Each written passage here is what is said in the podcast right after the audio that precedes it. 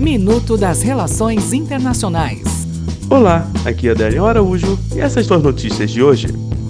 Estados Unidos. O presidente Donald Trump apresentou nesta quinta-feira um novo plano migratório para privilegiar trabalhadores brilhantes.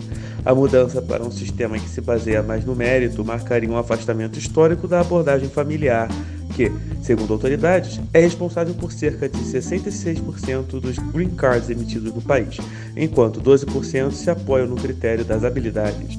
Venezuela. Integrantes da oposição e do chavismo se reuniram com a chancelaria da Noruega em Oslo para tentar chegar a um acordo que ponha fim à crise política na Venezuela.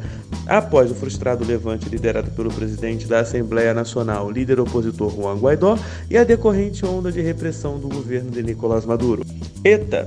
O histórico líder da organização separatista básica ETA, José Antônio, mais conhecido como Josu Terneira, foi detido na região dos Alpes, na França, nesta quinta-feira.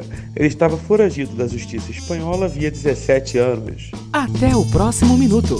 Enquanto isso, aproveite mais conteúdo no portal seire.news.